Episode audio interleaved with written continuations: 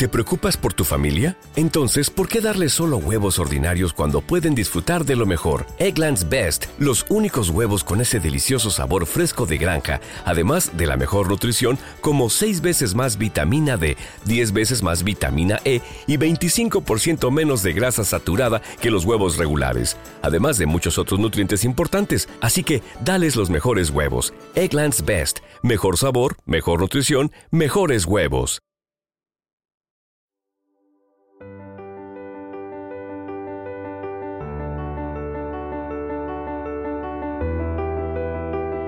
Volver al amor de Marianne Williamson.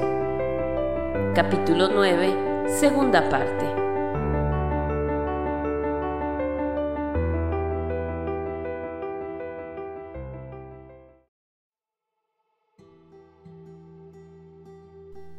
Cuatro. Ver la luz. Hijo de la luz, no sabes que la luz está en ti Solo nuestra luz interior es real. No tenemos tanto miedo de nuestra oscuridad como de la luz que llevamos dentro. La oscuridad nos resulta familiar, es lo que conocemos. Sin embargo, ni el olvido ni el infierno te resultan tan inaceptables como el cielo. La luz, es decir, Pensar que efectivamente podríamos valer lo suficiente es tan amenazadora para el ego que le hace sacar sus cañones más poderosos para defenderse de ella. Alguien que conozco me comentó una vez de un amigo común. Tiene un alma mezquina. No, le dije, tiene una personalidad mezquina. Su alma es una de las más brillantes que he visto. Su mezquindad es simplemente una defensa contra la luz si dejara entrar su luz y optara por expresar realmente todo su amor, su ego quedaría abrumado. Su mezquindad es su armadura, su protección contra la luz. Nuestra defensa contra la luz es siempre alguna forma de culpa que proyectamos en nosotros mismos o en los demás.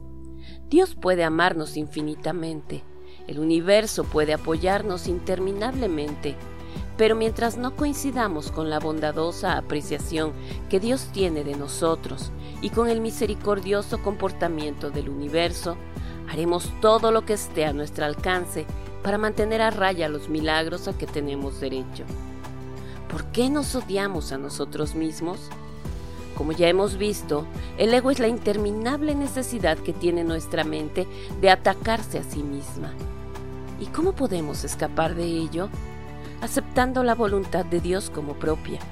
Y su voluntad es que seamos felices, que nos perdonemos, que encontremos nuestro lugar en el cielo ahora. No es nuestra arrogancia, sino nuestra humildad lo que nos enseña que siendo tal como somos ya valemos lo suficiente y que lo que tenemos que decir es válido. Es nuestro odio hacia nosotros mismos lo que hace que nos parezca difícil apoyar y amar a otras personas, porque apoyar a los demás equivale a apoyarnos también a nosotros. Cuando hablo en público, siento una palpable diferencia entre las personas que quieren verme triunfar y las que toman la actitud distante de, así, pues demuéstralo. Las primeras crean un contexto en el que me invitan a brillar las otras un contexto en el que me desafían a brillar. ¿No es bastante desafío la vida? ¿Hasta tal punto se ha reducido la bondad humana? Cuando sabemos que el amor es un recurso infinito, que hay suficiente abundancia de todo para todos y que solo podemos conservar lo que damos, entonces dejamos de criticar a los demás y empezamos a bendecirlos. Hace varios años viví durante un tiempo en una casa con una muchacha adolescente. Un día me la encontré sentada en la cama con cinco o seis amigas mirando un cartel de Christy Brinkley.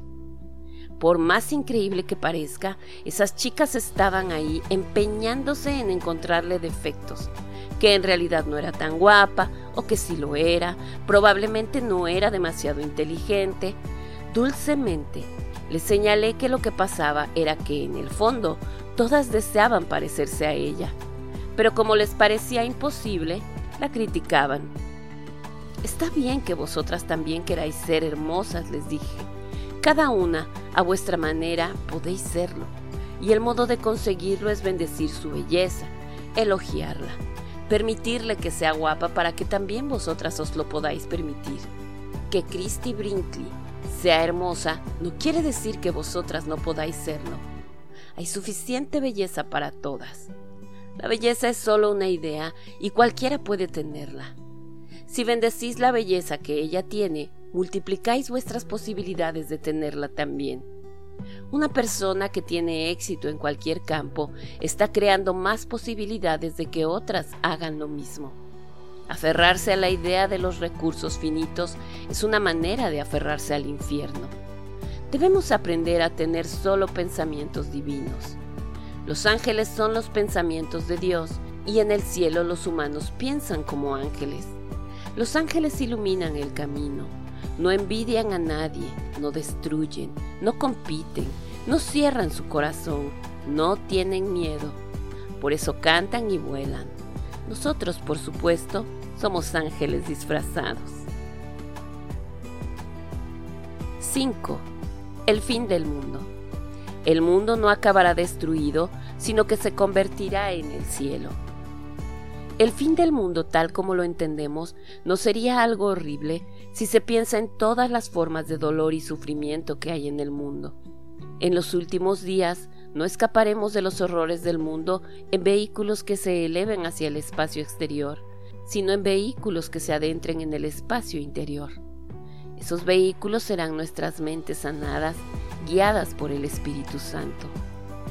¿Qué aspecto tiene el cielo? La mayoría de nosotros no hemos tenido más que ligeros atisbos, pero han habido suficientes para que mantengamos la esperanza de regresar. El curso afirma que hay una melodía ancestral que todos recordamos y que siempre nos llama, incitándonos en todo momento a regresar. El cielo es nuestro hogar. Es de ahí de donde vinimos, es nuestro estado natural. Todos hemos tenido momentos celestiales sobre la tierra generalmente en el pecho de nuestra madre o de otra persona. Hay un sentimiento de paz interior que proviene de un abandono total del deseo de juzgar. No sentimos necesidad de cambiar a los demás ni de ser diferentes de como somos. Podemos ver, por la razón que fuere, toda la belleza de otra persona y sentimos que los demás pueden ver igualmente la belleza en nosotros. El mundo considera la relación especial sea romántica o de otra clase, como el único contexto válido para tal experiencia. Esta es nuestra neurosis primaria, nuestro engaño más doloroso. Seguimos buscando el amor en el cuerpo, pero no está ahí. Nos embarcamos en una búsqueda interminable de lo que no podemos encontrar. Una persona, una circunstancia que tenga las llaves del cielo. Pero el cielo está dentro de nosotros no tiene nada que ver con las ideas de los demás y tiene todo que ver con lo que escogemos pensar nosotros mismos, no solamente sobre una persona determinada, sino sobre todo el mundo. Así, perdonar a la humanidad entera, a cualquiera en cualquier circunstancia, es nuestro billete al cielo, nuestro único camino de vuelta a casa. Nuestro objetivo es Dios. Ningún otro nos dará alegría y tenemos derecho a la alegría. Aunque somos relativamente conscientes del poder de transformación del dolor, sabemos muy poco del poder de transformación de la alegría porque sabemos muy poco de ella misma. Hablar de alegría no es ser simplista. Nadie dice que sea fácil, solo afirmamos que es nuestro objetivo. Como ya hemos visto, no hay manera de llegar al cielo sin reconocer el infierno, no en su realidad última sino en la que tiene para nosotros mientras permanezcamos en este mundo ilusorio, una ilusión ciertamente muy poderosa. Un curso de milagros no nos propone la negación de las emociones y la supresión de la oscuridad como camino hacia la luz. Es un proceso psicoterapéutico mediante el cual la oscuridad es traída a la luz y no lo contrario. En el mundo iluminado, la psicoterapia, guiada por el Espíritu Santo, tendrá ciertamente su lugar. Como dice el curso, nadie puede escapar de las ilusiones a menos que las examine, pues no examinarlas es la manera de protegerlas. Ambos lados del camino al cielo están llenos de demonios. así como el castillo de los cuentos de hadas está rodeado de dragones. Un curso de milagros pregunta, ¿qué es sanar sino retirar todo lo que obstaculiza el camino al conocimiento? ¿Y de qué otra manera se pueden disipar las ilusiones si no es mirándolas directamente sin protegerlas? El trabajo hacia la iluminación implica a menudo una desagradable y dolorosa movilización de lo peor que hay en nuestro interior que se hace visible tanto para nosotros como para los demás, con el fin de que podamos conscientemente liberarnos de nuestra oscuridad personal. Pero sin un compromiso con la luz, sin un intento consciente de ir al cielo, seguimos enamorados de la oscuridad, demasiado tentados por sus complejidades.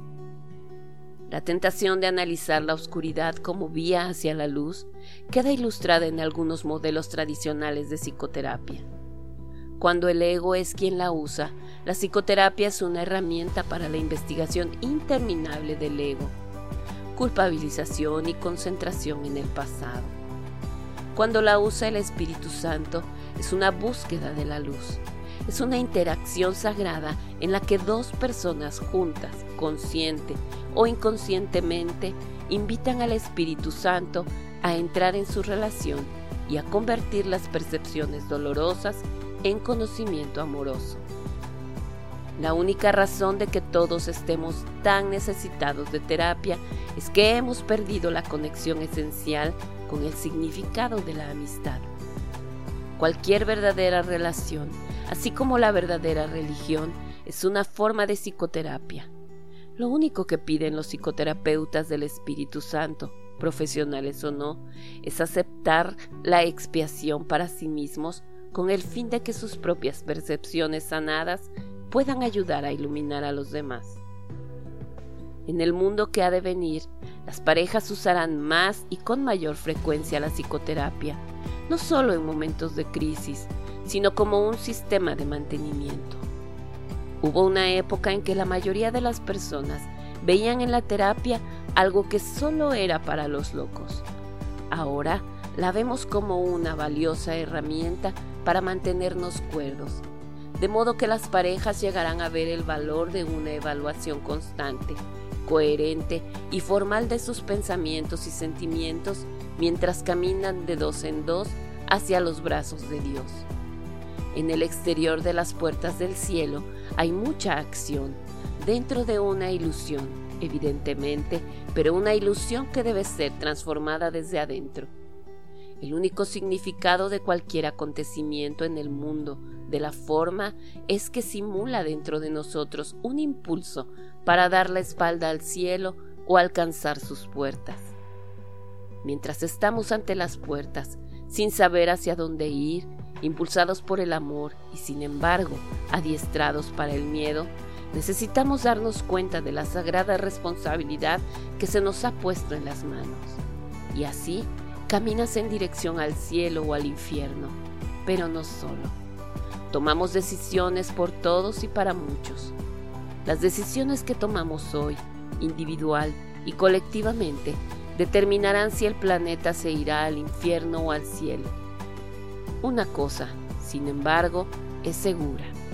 Somos la generación de la transición. Las opciones críticas están en nuestras manos.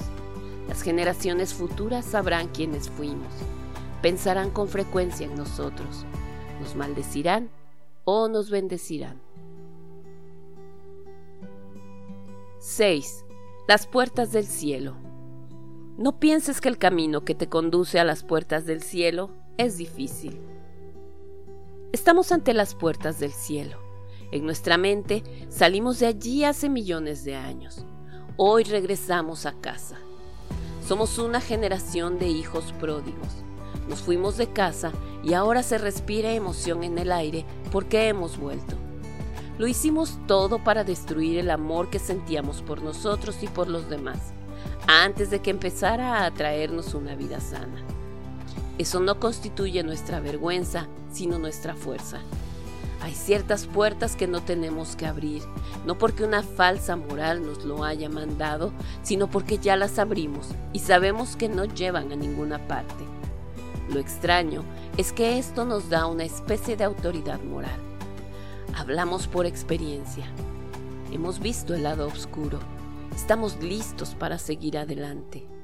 La luz nos atrae. Cuando Bhagwan Sri Rajneesh sus discípulos le preguntaron por qué en las escrituras se dice que Dios ama al pecador, respondió, porque suele ser una persona más interesante. Nosotros somos una generación interesante, pero no nos damos cuenta de ello. Cuando comprendí lo decisiva que es nuestra época, cuando vi que las decisiones que se tomen en este planeta en los próximos 20 años determinarán el tiempo de supervivencia de la humanidad, sentí miedo por el mundo. ¿El destino del mundo está en nuestras manos?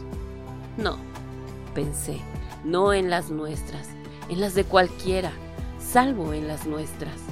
Somos unos mocosos malcriados, en bancarrota moral. Pero cuando me fijé mejor, me sorprendió lo que vi. No somos malos, estamos heridos, y nuestras heridas constituyen nuestra oportunidad de sanar. En el exterior de las puertas del cielo, sanar es una palabra que está de moda y la que da forma a nuestros deseos. Hoy se respira en el aire un retorno de lo sagrado, pese al dolor, pese a los conflictos. Muchas personas han asumido su mandato, consciente o inconscientemente, y han provocado ya el sentimiento de una excitación contenida, de una esperanza del cielo. En todos los ámbitos hay por lo menos vagas señales de que cada vez más personas asumirán responsabilidades mayores. Antes de que despertemos, el Espíritu Santo convierte nuestras pesadillas en sueños felices. He aquí algunas reflexiones sobre unos pocos sueños felices que posiblemente podrían llevar al mundo entero un poquito más cerca del cielo. Tiene que haber un perdón masivo y colectivo de todo lo que ha sucedido para que nuestra cultura tenga la oportunidad de sanar y de volver a empezar. Algunas de las mejores personas y de las más inteligentes que Norteamérica tiene para ofrecer se están desaprovechando porque no pueden sacudirse su pasado de encima. Qué triste para Norteamérica que personas en cuyo pasado ha habido mucho sexo o drogas, por ejemplo, estén demasiado marcadas de cicatrices para entrar en política por miedo de que las crucifiquen por su historia personal. En relación con nuestro pasado, lo importante no es lo que sucedió, sino lo que hayamos hecho con ello. Cualquier cosa puede contribuir a que ahora, si así lo decidimos, podamos ser personas más compasivas. Lo importante nunca es lo que hicimos ayer, sino lo que hemos aprendido de ello y lo que estamos haciendo hoy. Nadie puede aconsejar mejor a un alcohólico en recuperación que otra persona que haya pasado por lo mismo, que esté más adelantada en el camino de la recuperación. Nadie puede ayudar tanto como alguien que haya sufrido lo mismo personalmente. Yo nunca me interesé demasiado por Richard Nixon hasta que lo vi por televisión algunos años después de que abandonara la Casa Blanca. Este hombre, pensé, ha sufrido una humillación total de la que no puede culpar a nadie más que a sí mismo.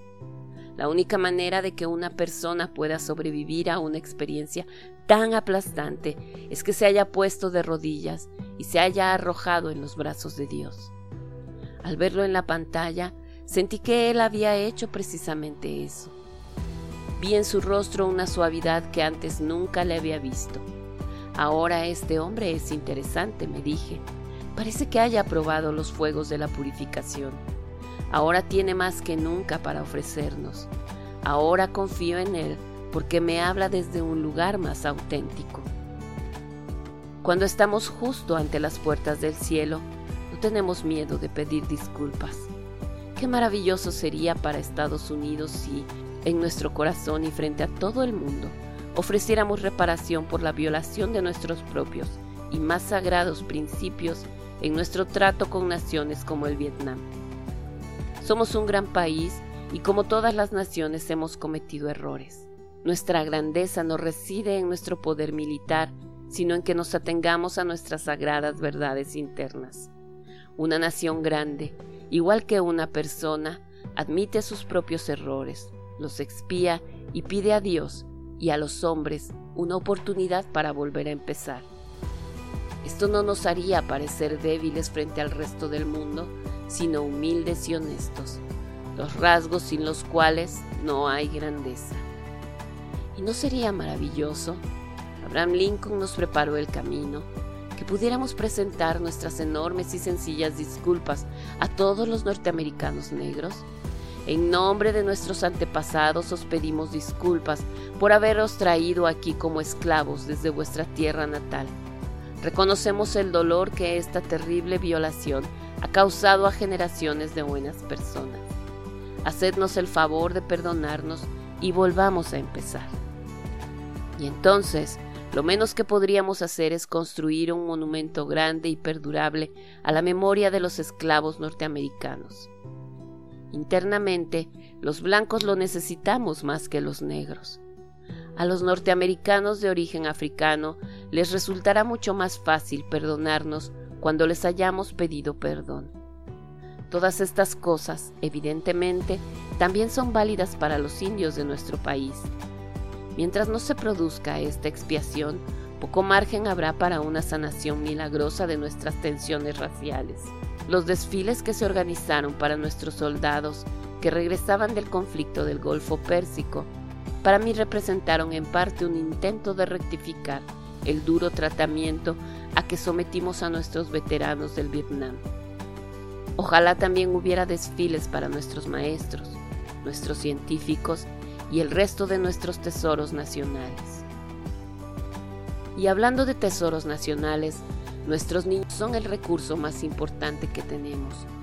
Por una fracción del coste de mantener a un criminal en la cárcel durante un año, podríamos proporcionar a un niño desamparado una plétora de oportunidades personales y educativas que acabarían con la propensión a una desesperación completa entonces disminuirían muchísimo la tentación a experimentar con drogas, la delincuencia y otras sendas que llevan a comportamientos criminales. No hay cantidad de dinero, tiempo o energía que sea excesiva para gastarla en nuestros niños. Ellos son nuestros ángeles, nuestro futuro. Si les fallamos, nos fallamos. Justamente en el exterior de las puertas del cielo hay mucho que hacer mientras permitimos que la motivación de transformar al mundo proporcione energía a nuestra alma se manifieste en nuestras convicciones. Debemos tener fe en Dios y en nosotros mismos. Él nos hará saber lo que quiere que hagamos y nos enseñará cómo hacerlo. En todas las comunidades hay trabajo por hacer. En todas las naciones hay heridas por sanar. En todos los corazones existe el poder de hacerlo.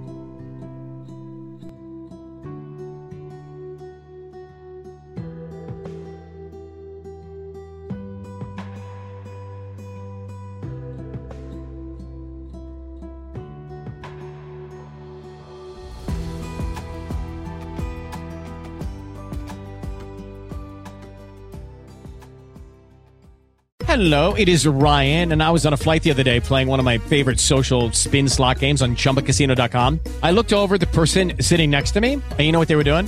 They were also playing Chumba Casino. Coincidence? I think not. Everybody's loving having fun with it. Chumba Casino is home to hundreds of casino style games that you can play for free anytime, anywhere, even at 30,000 feet. So sign up now at chumbacasino.com to claim your free welcome bonus. That's chumbacasino.com and live the Chumba life. No purchase necessary. VGW. Void prohibited by law. See terms and conditions. 18 plus.